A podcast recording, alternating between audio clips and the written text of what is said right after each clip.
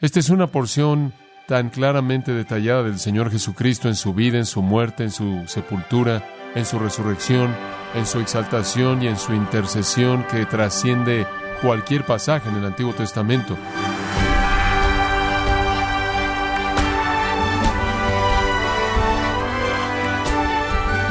Queremos darle las gracias por acompañarnos en Gracia a vosotros con el pastor John MacArthur. Usted espera encontrar los detalles de la traición, el arresto y la crucifixión de Jesús en el Nuevo Testamento. Pero ¿sabía usted, estimado oyente, que el profeta Isaías profetizó la crucifixión de Jesús? El día de hoy el pastor John MacArthur, en la voz del pastor Luis Contreras, nos enseña cómo el profeta Isaías profetizó claramente el gran sacrificio del Señor a favor de pecadores como usted y yo. En la serie El Evangelio según Dios, aquí en gracia a vosotros. Quiero que abra la palabra de Dios al capítulo 53 de Isaías. Isaías capítulo 53. Esta es una porción pesada de las Escrituras.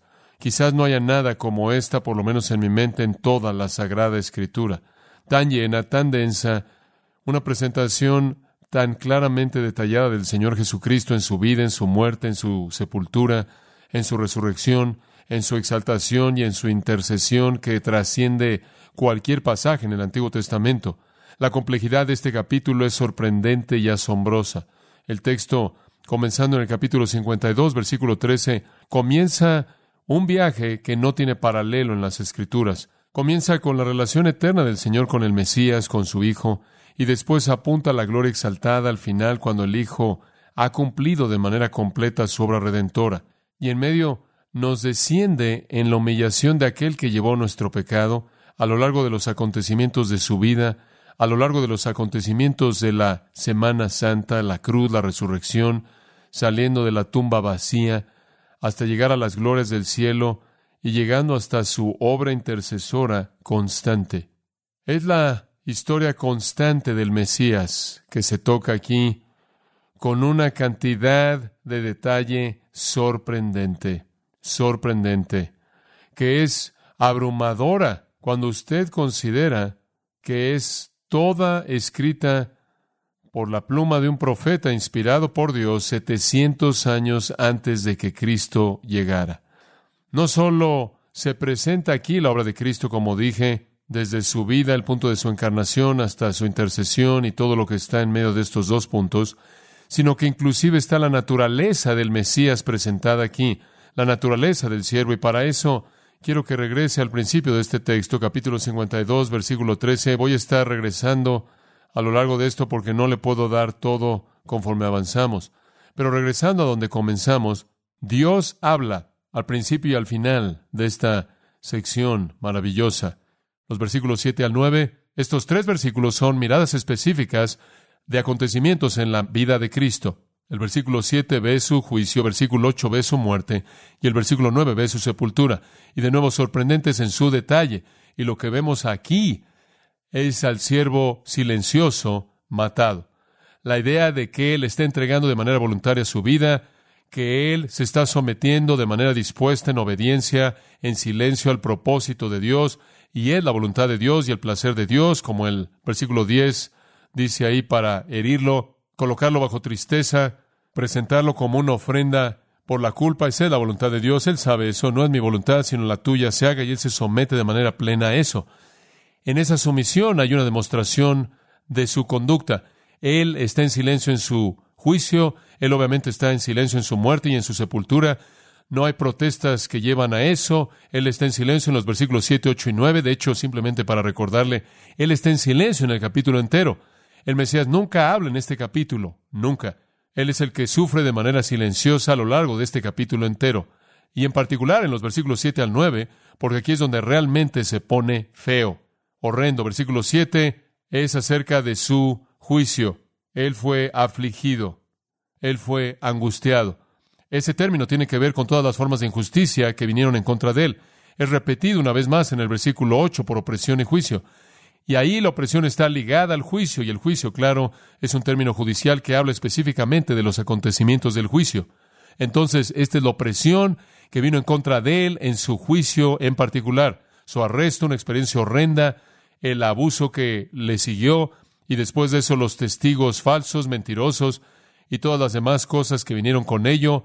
No se cometió crimen alguno, no hay evidencia presentada, fueron declaraciones repetidas de su inocencia, hubieron declaraciones repetidas de su inocencia, él fue abusado físicamente, le escupieron, le pegaron con sus puños en el rostro, le golpearon en la cabeza con palos, una corona de espinas metida en su cabeza, usted sabe todo eso. Él enfrentó todo eso como parte del juicio y el veredicto al que se llegó en el juicio. Simplemente una palabra del verbo afligido. Él fue afligido, literalmente es un pasivo en el hebreo. Él permitió que fuera afligido. Él permitió que fuera afligido. Él estuvo bajo una jurisdicción ilegal, inconsciente, injusta, y él permitió que eso sucediera, que fuera afligido. Esto bien podrá ser de donde Pablo toma, él se humilló a sí mismo, porque este verbo de hecho puede llegar a ese punto en su significado. Él se permitió el ser afligido, casado en la noche, arrestado en el huerto, juzgado ilegalmente de noche, acusado falsamente, atormentado, torturado, abusado y después un veredicto es emitido y él debe morir y morir por la crucifixión. Él no dice nada, él no abrió su boca. Él es como un cordero que es llevado a la matanza y como una oveja que está en silencio ante sus trasquiladores. Entonces él no abrió su boca. Él es como una oveja en silencio cuando está siendo matada o trasquilada. Él no dice nada. Esto quiere decir, no dice nada en defensa de sí mismo, nada en absoluto. No hay defensa dada por él. Él aceptó el juicio injusto del hombre para aceptar el juicio justo de Dios, para hacer que pecadores injustos fueran los destinatarios de esa justicia misma. Entonces, en el versículo 7, usted tiene un retrato de su juicio. Él está siendo llevado para ser matado y él está en silencio conforme es llevado. El versículo 8 entonces nos lleva a su muerte por cárcel, y eso nos lleva de regreso al versículo 7 y a todo ese juicio, y por juicio él fue llevado, términos legales. La opresión es lo que vino a él en la injusticia, el juicio es el veredicto y la expresión fue quitado. Simplemente es el hecho de que él es entregado para ser ejecutado, entregado a la sentencia. Todo esto está hablando de procesos, procesos legales, opresión, su arresto, confinamiento, juicio es el proceso judicial y el veredicto final, siendo llevado, significa exactamente lo que dice de la corte del el juicio para ser ejecutado. Pilato ordena su ejecución y él ordena que él sea ejecutado en la manera en la que los esclavos fueron ejecutados. Él es el esclavo de Yahweh. Él es ejecutado a manera de esclavo. Y su muerte es descrita en estas palabras. Porque fue cortado de la tierra de los vivientes. Versículo 8. Él fue cortado de la tierra de los vivientes.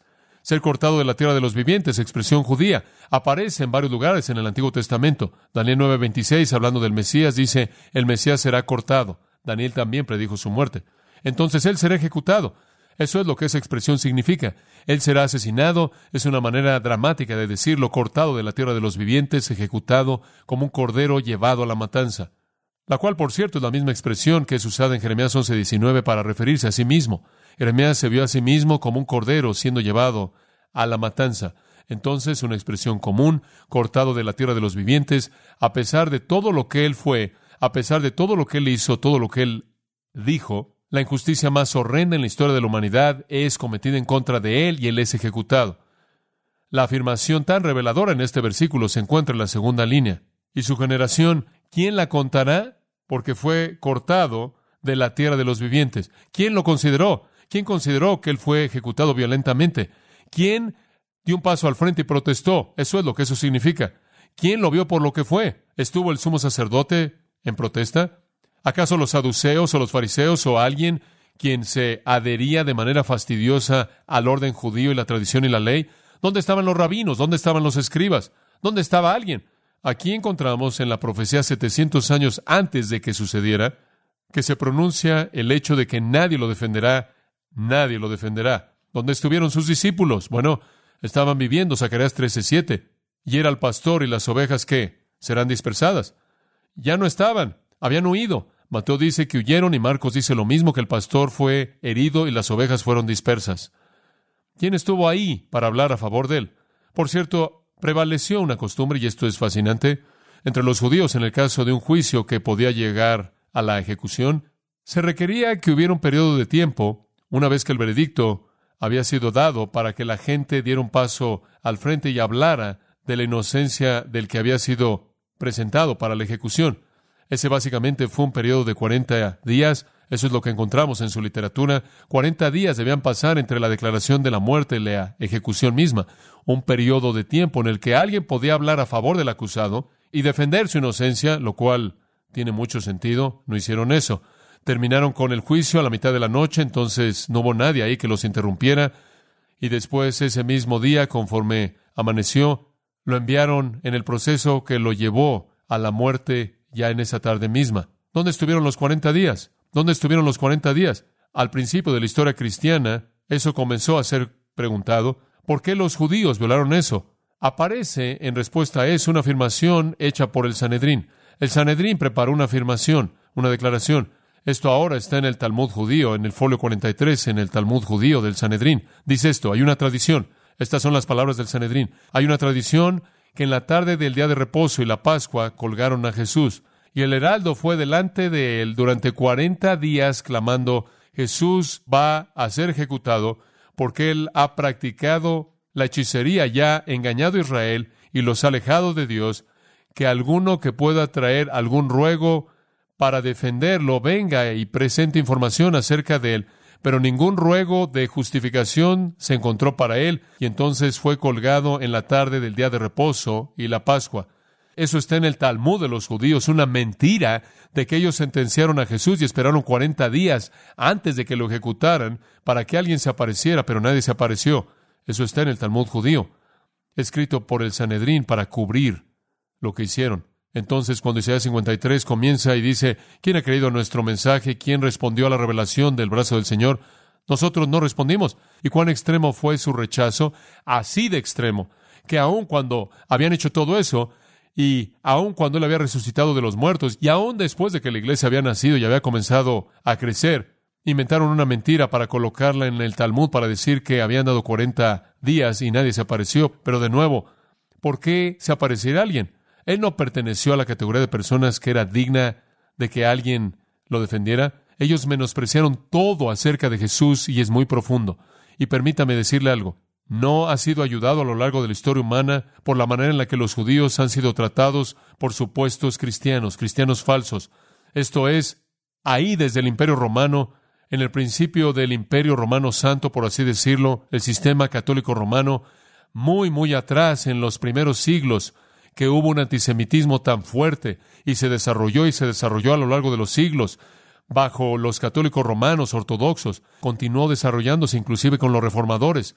Esta enemistad hacia los judíos se vio a lo largo de la historia a un punto en el alumbramiento cuando habían rechazado su religión y abrazado el alumbramiento. Y vuelve a salir con las atrocidades de Hitler y esto está pegado al cristianismo, formas falsas de cristianismo, no ayuda a perpetuar esto inclusive en la actualidad.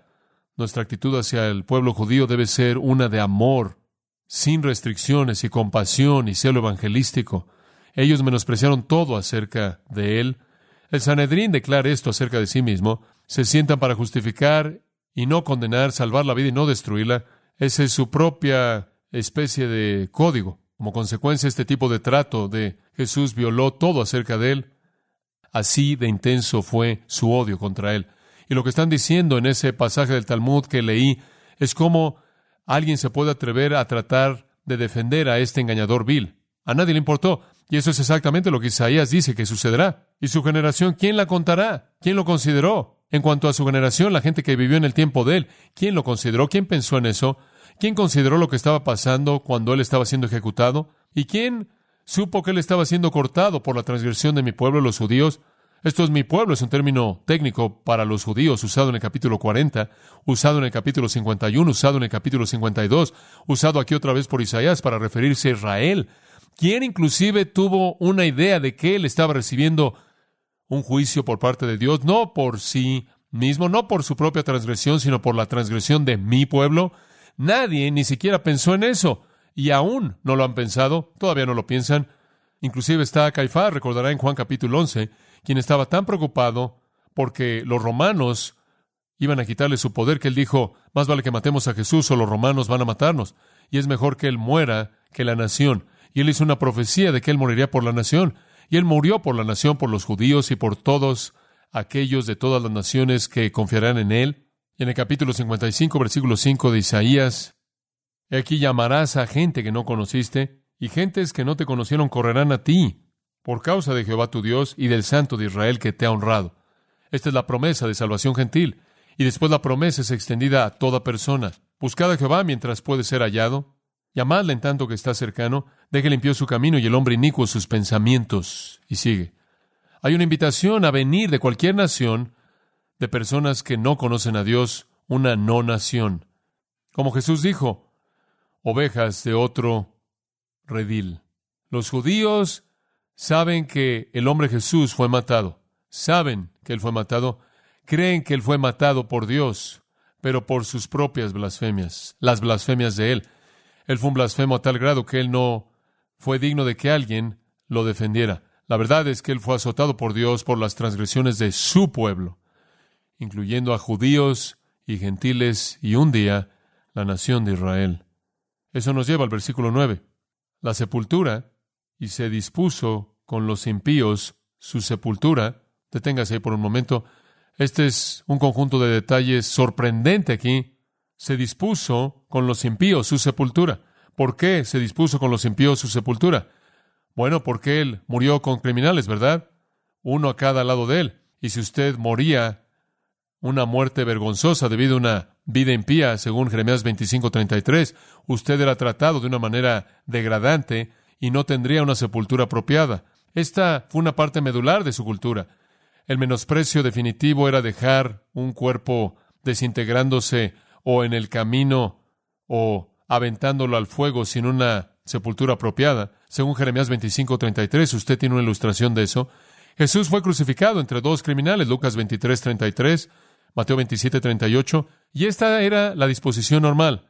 Morían en la cruz de asfixia, lo dejaban ahí muerto y en estado de putrefacción, dejaban ahí que las aves picaran sus rostros y lo dejaban ahí al lado del camino para que los animales que pudieran subirse a la cruz masticaran su carne. Los dejaban ahí con el propósito de advertirle a toda persona que estaba viendo lo que le sucede a personas que violan el poder romano y la ley romana. Eso era lo que estaba planeado para él. Eventualmente habrían bajado los cadáveres que se estaban pudriendo y los aventaban a un basurero.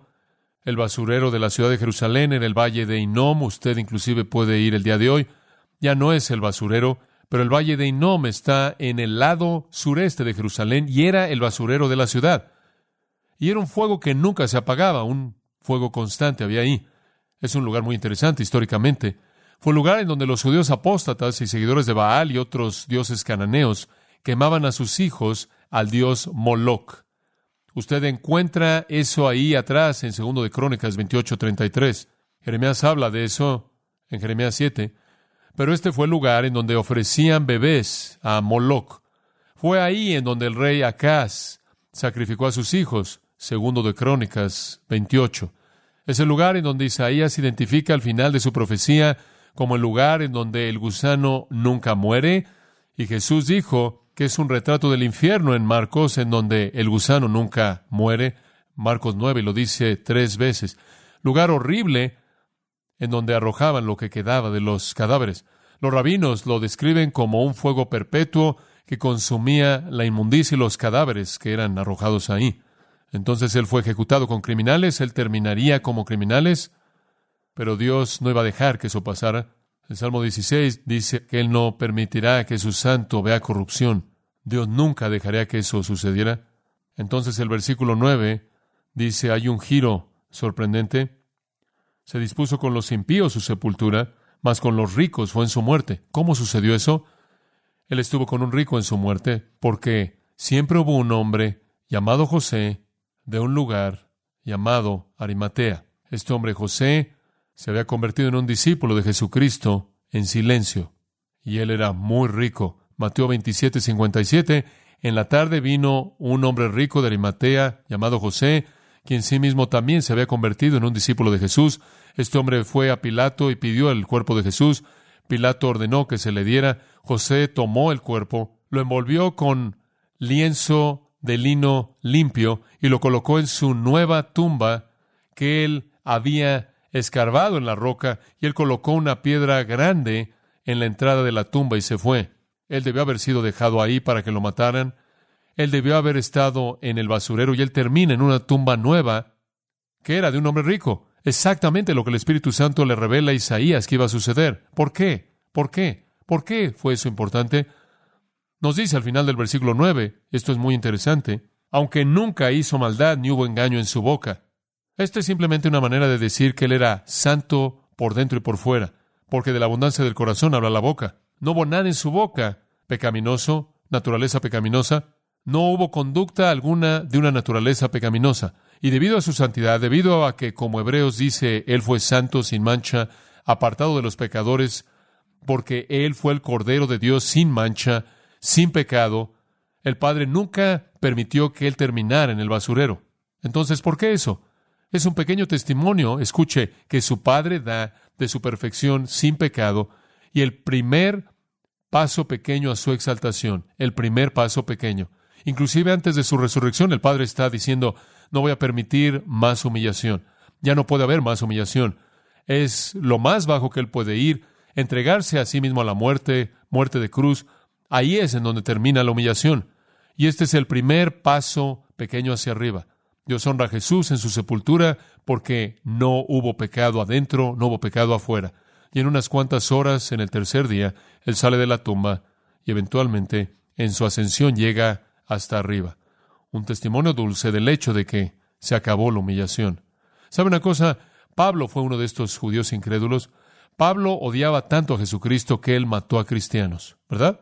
Exhalando amenazas y matanza contra la iglesia nos dice en Hechos 8, él iba a todo lado donde pudiera con cartas de las autoridades que querían que todos los cristianos que pudiera encontrar fueran encarcelados o ejecutados.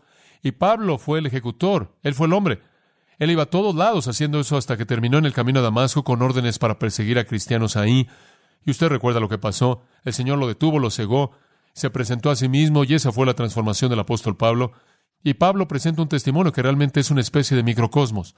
Es una probada del tipo de testimonio que los judíos van a presentar en el futuro, y también es el testimonio de usted y el mío. Pablo dice esto a los Corintios, 2 Corintios 5, 16. Hemos conocido a Cristo según la carne. Hemos conocido a Cristo según la carne.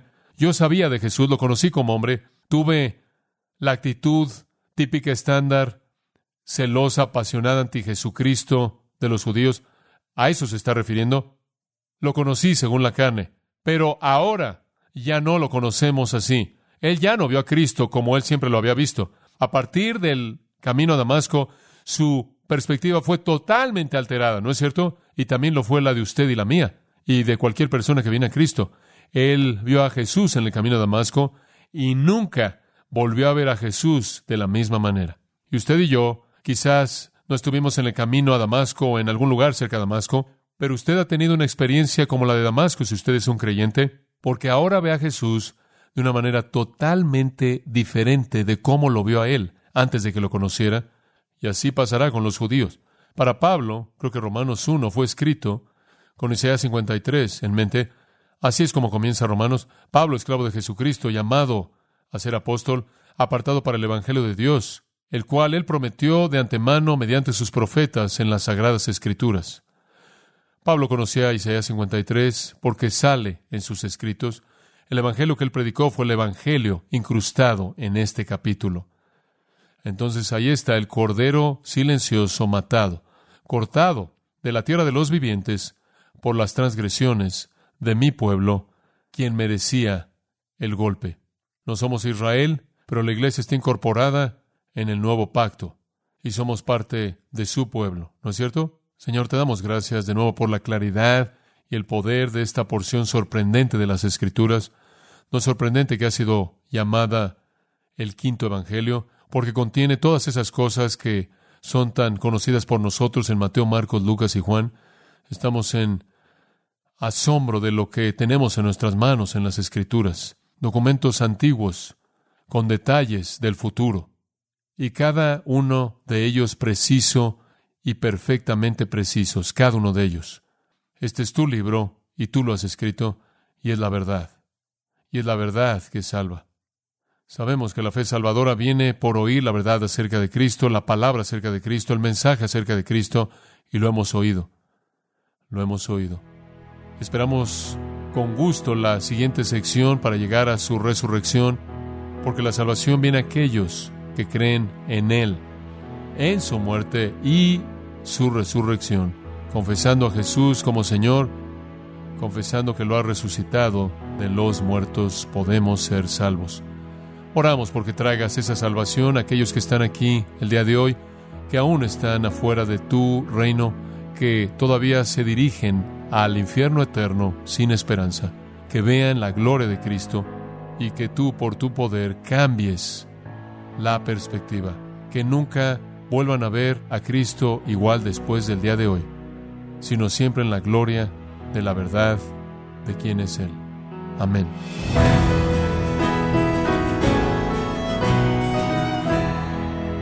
John MacArthur nos ayudó a entender y a ver más acerca de la obra redentora de nuestro Señor Jesucristo. Y confiamos que lo lleve a una adoración cada día más profunda para el Señor en la serie El Evangelio según Dios, aquí en gracia a vosotros. Estimado oyente, quiero recomendarle el libro El Evangelio según Jesucristo, donde John MacArthur nos explica detalladamente que Jesús siempre mantuvo la realidad de su señorío como algo prioritario en su ministerio. Adquiéralo en la página gracia.org o en su librería cristiana más cercana. Y también le recuerdo que puede descargar todos los sermones de esta serie El Evangelio según Dios, así como todos aquellos que he escuchado en días, semanas o meses anteriores, animándole a leer artículos relevantes en nuestra sección de blogs, ambos en gracia.org. Si tiene alguna pregunta o desea conocer más de nuestro ministerio, como son todos los libros del pastor John MacArthur en español, o los sermones en CD que también usted puede adquirir, Escríbanos y por favor mencione la estación de radio por medio de la cual usted nos escucha en gracia a vosotros. Es importante conocer no solo el país y ciudad de donde usted nos escucha, sino también la radio. Para quienes contactan nuestro ministerio por primera vez, pueden solicitar una copia del mensaje de promoción sin costo alguno, un mensaje por oyente únicamente. Si usted vive en los Estados Unidos o Puerto Rico, escríbanos a Gracia Vosotros, P.O. Box 4000, Panorama City, California 91412. O puede escribirnos a través del siguiente correo electrónico radio arroba y queremos agradecerle desde el fondo de nuestro corazón su tiempo y sintonía y en nombre de John MacArthur y del personal de este organismo, invitarle para que nos acompañe en la próxima edición y así juntos continuar desatando la verdad de Dios un versículo a la vez en gracia a vosotros.